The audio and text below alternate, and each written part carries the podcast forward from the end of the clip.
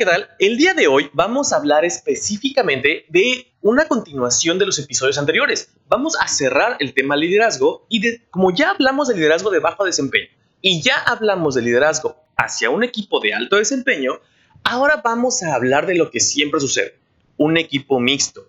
Cómo liderar a un equipo que tiene miembros tanto de alto desempeño como de bajo desempeño y cómo hacer que ese equipo funcione como un todo. Entonces, bienvenidos.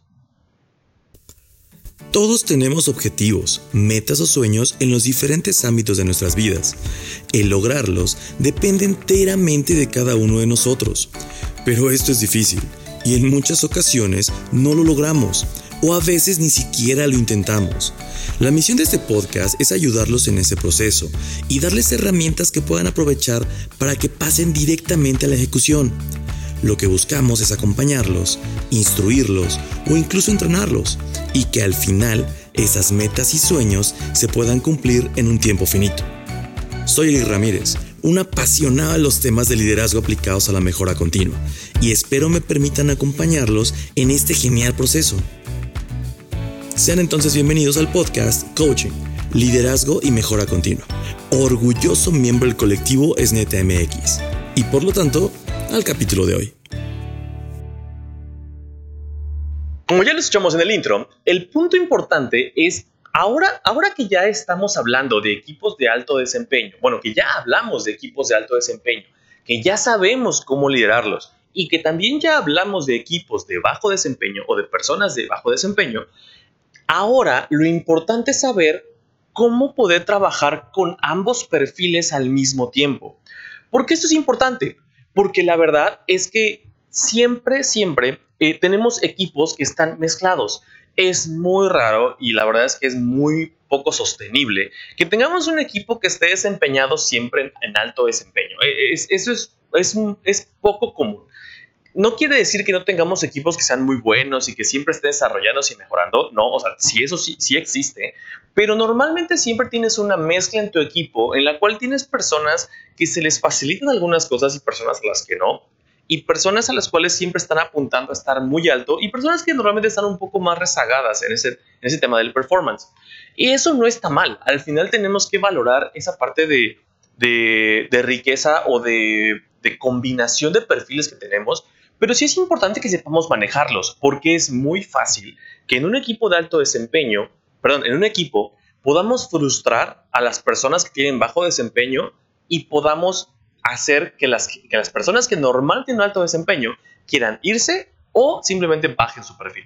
Y eso es lo que tenemos que saber liderar y que tenemos, tenemos que saber entender cómo manejarlo. No es fácil. Si no es fácil manejar una persona de bajo desempeño y no es fácil manejar una persona de alto desempeño, Ahora, ¿cómo le hacemos para, tenerlos, eh, para manejarlos dentro del mismo equipo? Esa es la parte que tenemos que trabajar. Y como ya lo vimos, y voy a hacer un muy, muy pequeño resumen de los temas que vimos la semana, las dos semanas anteriores, porque se me hace importante que tengamos esos conceptos súper frescos. Entonces, también por si es la primera vez que ven nuestro podcast.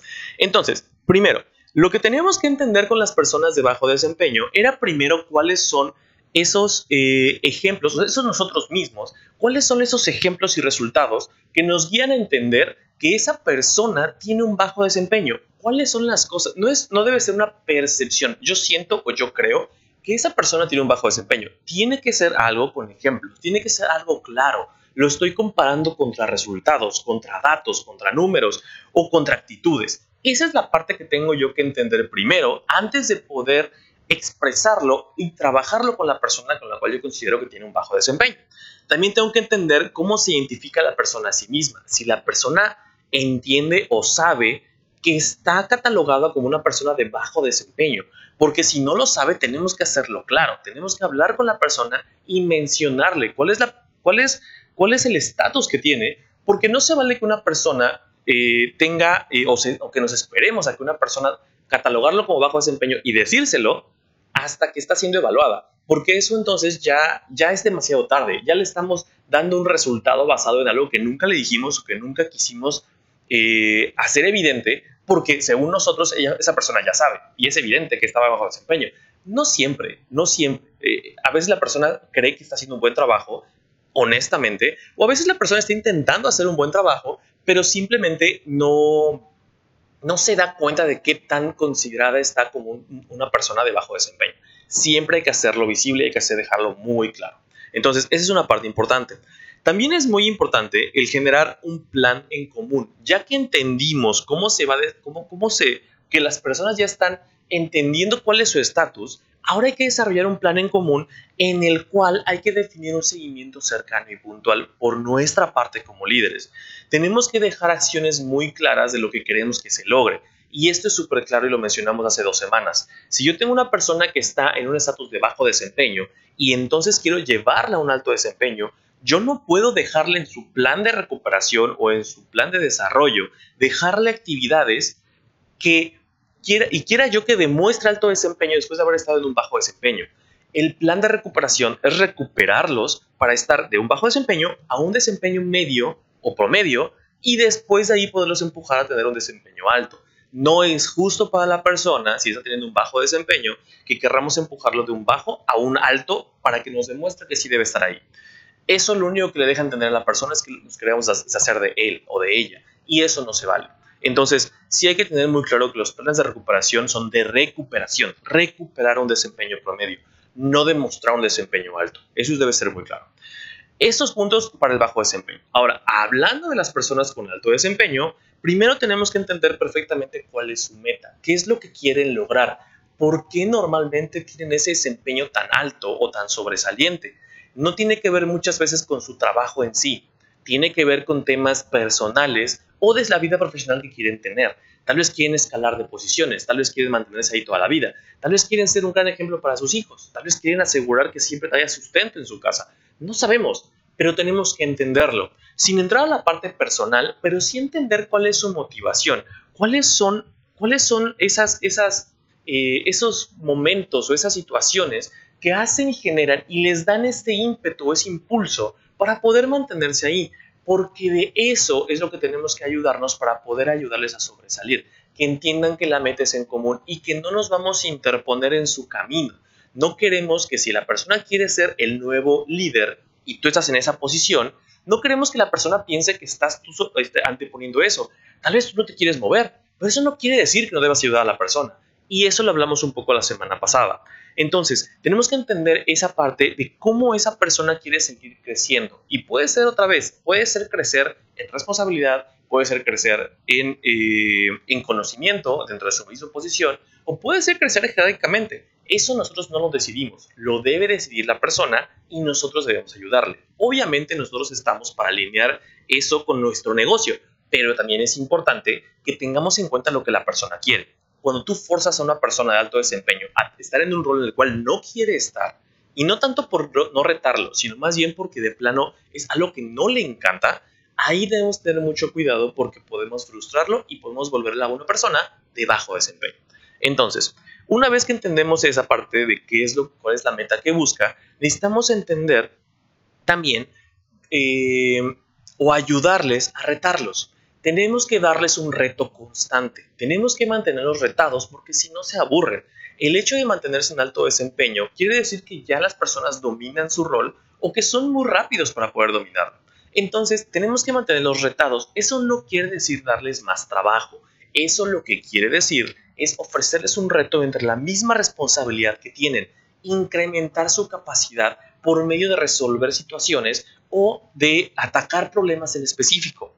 Eso es lo que tenemos que ayudarles a enfocar, porque si no, lo que estamos logrando es simplemente que sientan que tienen un alto desempeño solo por hacer lo mismo todo el tiempo y se van a empezar a rezagar en cuanto a lo que deben aprender o desarrollar.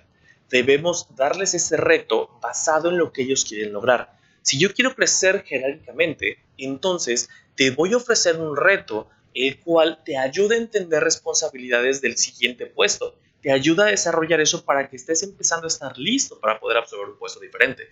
Si tú tienes un, tú quieres estar solamente en tu posición, perfecto. Entonces incrementa el conocimiento de esa persona que solamente quiere estar ahí para que esté preparado y se pueda mantener en ese puesto todo el tiempo, porque los tiempos cambian muy rápido. Si ahora la persona era, si antes hace 20 años la persona solo necesitaba conocer eh, muy poco de Word porque es el único programa disponible y cómo hacer, eh, no sé, cómo, cómo revisar algún sistema en particular o cómo programar un sistema en particular, el día de hoy el abanico de oportunidades es tan grande que si la persona solamente sigue teniendo esos, esas habilidades, se va a quedar y no va a ser valiosa para la empresa. Entonces, o para el, tu negocio. Entonces, ¿cómo puedes ayudarle? Síguela creciendo, síguela desarrollando en conocimiento por medio de retos en los cuales tenga que aprender a usarlos. No forzándolo, pero sí desarrollándolo. Nosotros aprendemos, todos los humanos aprendemos mucho mejor si tenemos un objetivo o un reto que vencer.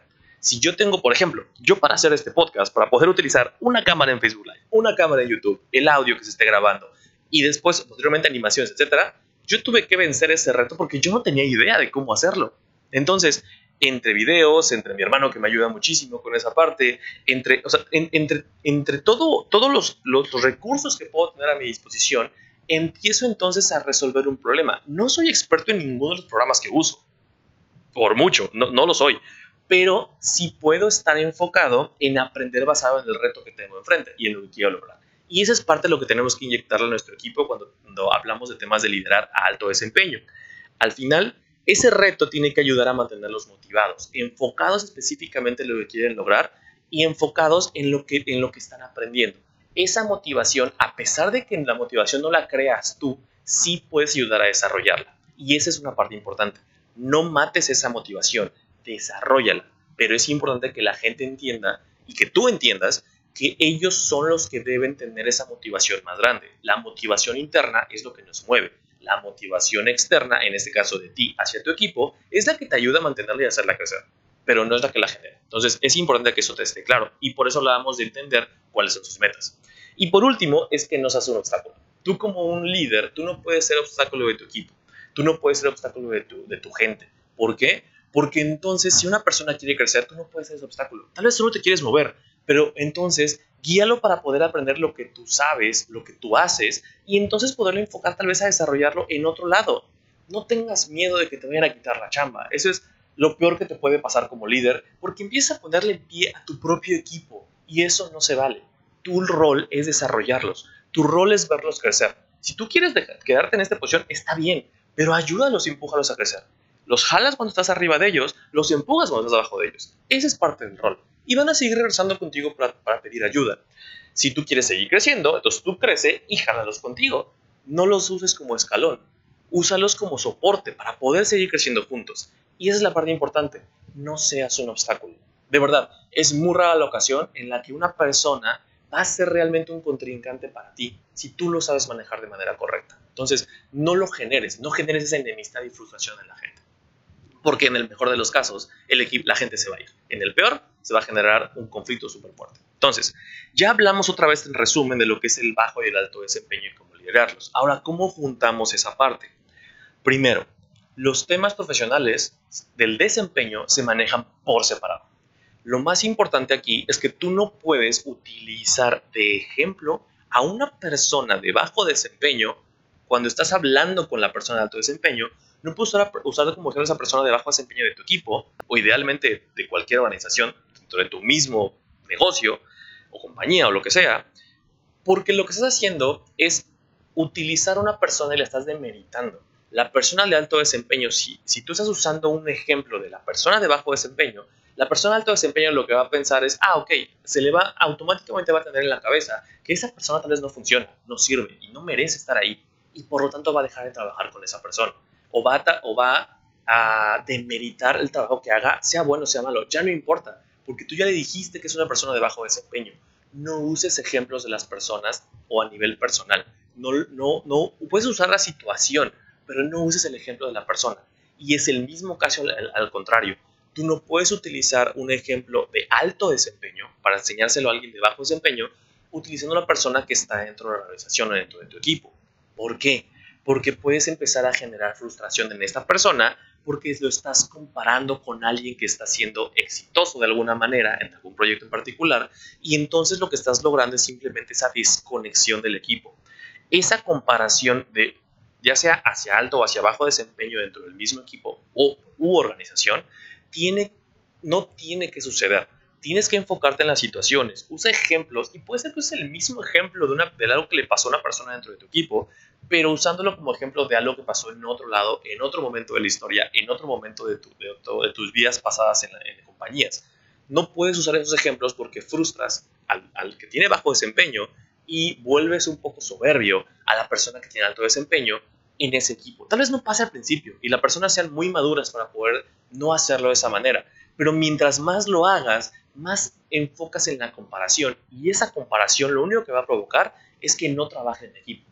Y también, hablando de eso, no hagas públicos esos temas. Si una persona tiene un bajo desempeño, trátalo con ella de manera particular. Si una persona tiene un alto desempeño, trátalo con ella de manera particular. Obviamente, se vale reconocer, pero no se vale reconocer basado en, un, en una habilidad, en un skill que tenga una persona muy específica y que con ese reconocimiento estés demeritando lo que otra persona no tiene.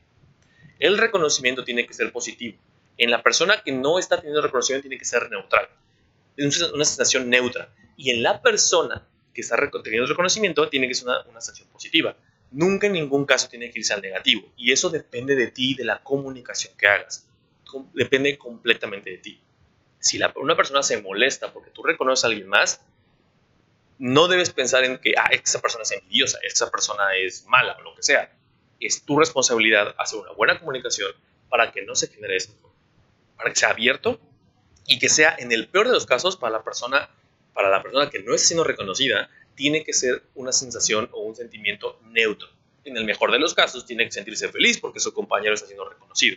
Pero eso no siempre pasa. Por lo menos tiene que ser neutro y esa es tu responsabilidad como líder. Una vez que entendimos que el tema se maneja por separado y que también el bajo desempeño eh, no se compara el bajo desempeño y el alto desempeño dentro de miembros de tu equipo o de la organización, es importante ahora entender que no los puedes seguir evaluando como personas. ¿A qué me refiero? Perdón, como individuales. ¿A qué me refiero con esto? Que el perfil, cuando tú quieres, estás teniendo equipos de alto y bajo desempeño mezclados o personas que de un solo equipo mezclados con ese desempeño, tú tienes que empezar a evaluarlos como equipo. Así como tú evaluaste a una persona de bajo desempeño o alto desempeño y los catalogaste como tal, por, por los ejemplos claros que tenías enfrente de ti para poderlos catalogar por resultados, etc., entonces también evalúa al equipo en su conjunto en términos de alto o bajo desempeño y en términos de resultados y con ejemplos es lo mismo, solamente aquí vas a utilizar el conjunto, no persona por persona, no profesional por profesional. Tiene que ser muy claro que tiene que ser un equipo en conjunto que empieza a trabajar así. ¿Por qué es importante esto? Porque tú estás evaluando a una interacción de personas en tu equipo y no puedes evaluarlos individualmente. Tienes que evaluar cómo se comportan y qué resultados dan. Y, esa, y, esa, y esos resultados o esa evaluación te va a ayudar a entender si tu equipo es de bajo o alto desempeño. Y basado en eso tú tomas acciones diferentes. Y puedes tomar acciones muy parecidas como lo que ya vimos en los ejemplos anteriores persona a persona. Pero, pero, no, pero tienes que asegurar que estás hablando y entendiendo, perdón, evaluando y entendiendo el desempeño del equipo en su totalidad. Si una persona comete un error pero eso no tiene efecto en el resultado del equipo, entonces el equipo sigue estando en el mismo estatus. Si una persona logra un éxito increíble, una persona con un esfuerzo individual, y eso te ayuda a que el equipo suba, el equipo está siendo mejor evaluado. ¿A qué me refiero con esto? Obviamente dependemos de las habilidades de cada uno de los, de los miembros del equipo para poder ejecutar alguna actividad o desarrollar acciones que te lleven a que el equipo en conjunto suba. Y hay veces que las genialidades individuales ayudan a que eso pase también, lo cual es válido. Vamos a pensar en un partido de fútbol. En un partido de fútbol, todo, sí, o sea, el equipo tiene una, un rol en particular, pero casi siempre hay una persona que destaca, o al menos así se hace ver eh, románticamente en el fútbol, en cualquier deporte. Una persona que destaca y que te ayuda a llegar a la victoria. Está bien, pero no ganó la persona, ganó el equipo. Y esa es la diferencia en cómo tú debes tratar a tu equipo en conjunto el logro o el no logro no es de una persona o dos, es de tu equipo completo. Y eso es importante que tú lo evalúes de esa manera. Y obviamente tú estás incluido en esa parte del equipo. Si tu equipo es el equipo del gimnasio XYZ y el gimnasio XYZ está logrando muy buenos resultados, no es resultado de un solo coach, no es resultado de, uno, de los administradores, no es resultado de la ubicación, no es resultado de algo, es resultado de un conjunto de cosas que están haciendo completos. Puede ser que alguien haya, haga más y eso lo vas a, a, tratar individualmente con esa persona para reconocerlo, para ayudarlo, para seguir desarrollando, para motivarlo. O si esa persona o si otra persona está retrasando un poco el resultado con, su, con sus propias eh, acciones, hablas con esa persona en particular. Pero el equipo está avanzando o el equipo se está rezagando. Eso es importante que se quede claro. Tienes que separarlo para poder generar esa interacción. Al final, todas las personas necesitan saber que están trabajando por un objetivo en común. Si no tienen objetivos en comunes, entonces no están trabajando como equipo y no son un equipo. Si yo hago mis actividades 1, 2, 3 y otra persona hace actividades A, B, C, y eso conjunto no nos lleva a un resultado grande, que cada quien estamos impulsando para llegar a ese resultado en común, entonces, si no lo tengo claro o si no está así, entonces no van a trabajar jamás como equipo. Tienen que tener un resultado y una meta en común no importa el tema de las actividades personales o profesionales que esté llevando cada uno, no importa el tema de cómo se estén comportando ellos en medio, tienen que asegurar que todos entiendan que lo que sea que ellos hagan está enfocado a un objetivo más grande. Y ese es un punto muy importante. Sí, hay que premiar la individualidad positiva, hay que hablar con la individualidad negativa, pero es importante que el conjunto vaya avanzando y que ellos sepan que lo que hacen afecta a ese objetivo más grande. Si no, lo, si no lo entienden de esa manera, entonces, y, aparte con ese objetivo grande, es como tú los vas a evaluar. Si no lo entienden de esa manera, entonces no van a funcionar y se van a empezar a quejar el resultado de ambos o de cada quien, o van a empezar a, a, envidiar el resultado de la otra persona y eso no te va a ayudar a poder manifestar, a poder organizarlo. Si tú los comparas, no va a ayudar. Si tú los separas y trabajas como un conjunto, te va a ayudar muchísimo. Porque no importa que alguien se equivoque, si el conjunto está bien, va a seguir avanzando. No importa que alguien vaya más adelante, si el conjunto va avanzando también, eso te va a seguir ayudando a liderar tu equipo. Es importante que lo tengas muy claro de esa manera. También, junto con esto, hay que utilizar las fortalezas de los miembros del equipo para lograr resultados y combinar esfuerzos. No importa que una persona tenga el peor desempeño del mundo, no importa que creamos que esa persona es el eslabón débil del equipo pero sí es importante entender cuáles son las habilidades y fortalezas de esa persona. Si, eso, si es el eslabón débil, tal vez no está en la posición adecuada, tal vez nunca se le dedicó tiempo, tal vez no quiere estar ahí, pero esa es la parte que tenemos que resolver y tenemos que atacar en la parte del desempeño bajo y atacándolo con la persona en particular. Pero como equipo, hay que asegurar que esa fortaleza que esa persona pueda tener se desarrolle y la pueda aplicar en lo que el equipo necesita. Y tú puedes definir pequeños proyectos en los cuales trabajen en conjunto diferentes secciones de tu mismo equipo para que esas fortalezas se desarrollen. Nunca, nunca, nunca pongas a una persona a decir, ah, enséñale cómo hacerlo. Porque tú, él, no sabe y tú sí. Porque generas automáticamente una sensación negativa. Esa, es, ese entrenamiento o ese enseñarse entre equipo, tienes que tú guiarlo y persuadirlo para que suceda de manera automática dentro del equipo. Si tú le dices a una persona, tú ve y enséñale, a menos de que sea un rol definido como un entrenador, eso se va a tomar de manera negativa y no puedes permitir que eso pase. Cuando tú haces eso, estás generando la división del equipo.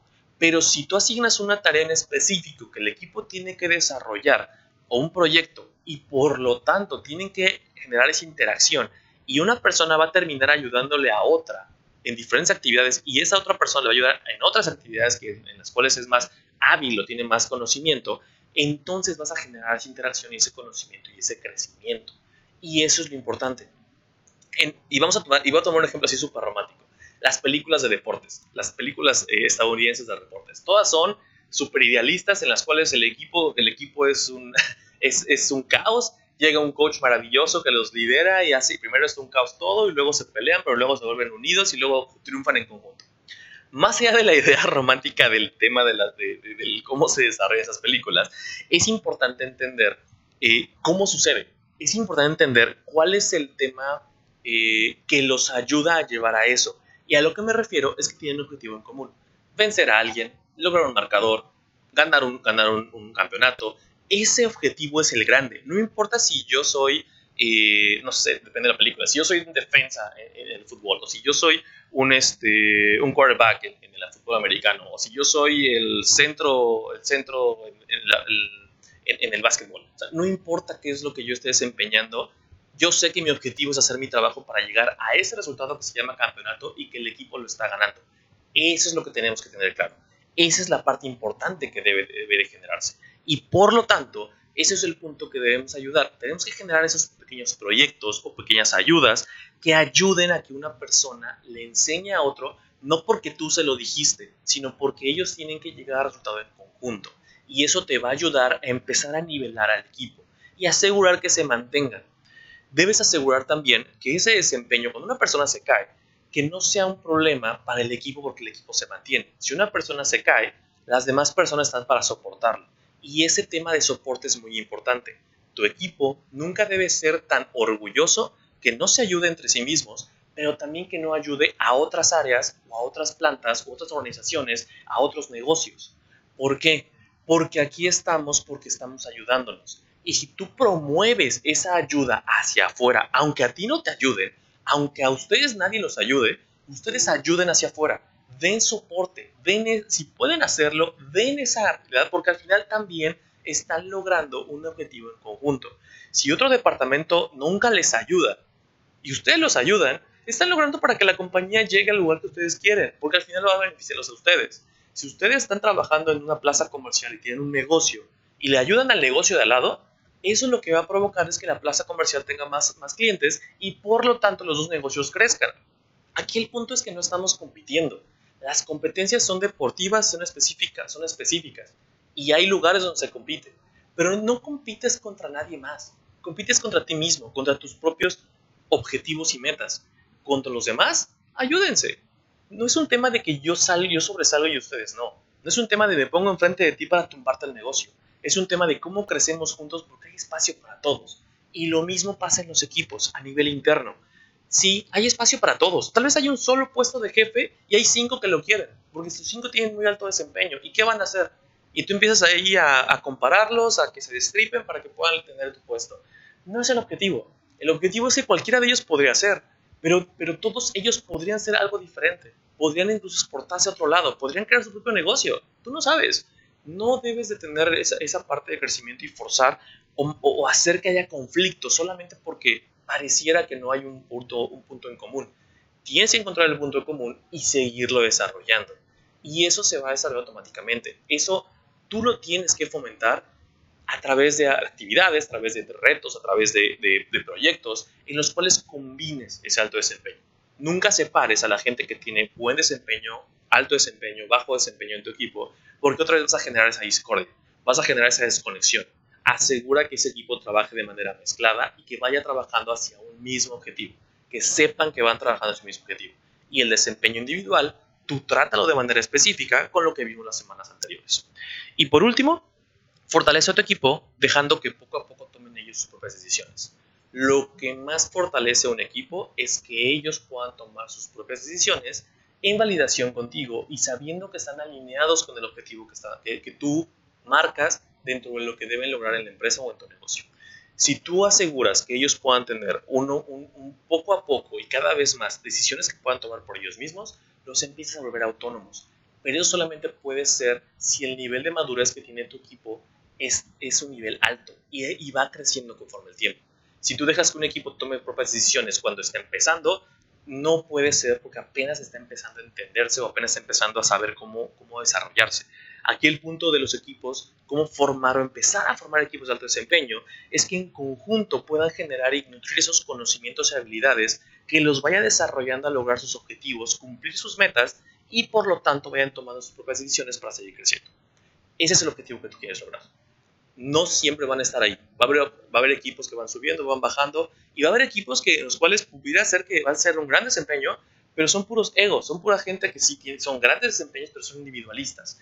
Y esa parte no puedes permitirlo. El individual no debe ser más grande que el objetivo colectivo.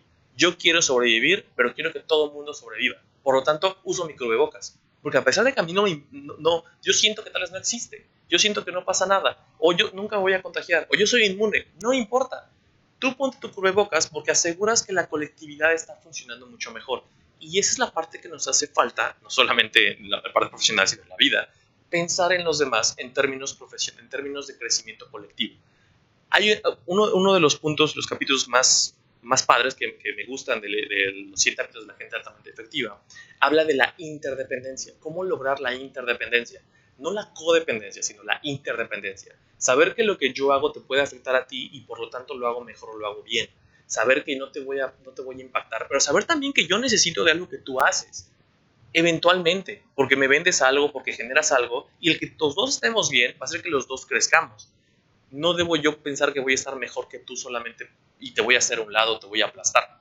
Esa es la parte individualista que no debe ser no debe generarse. Sí, tú tienes sentimientos individuales personales y que quieres crecer, pero no tiene que ser la base para poder tú desarrollarte.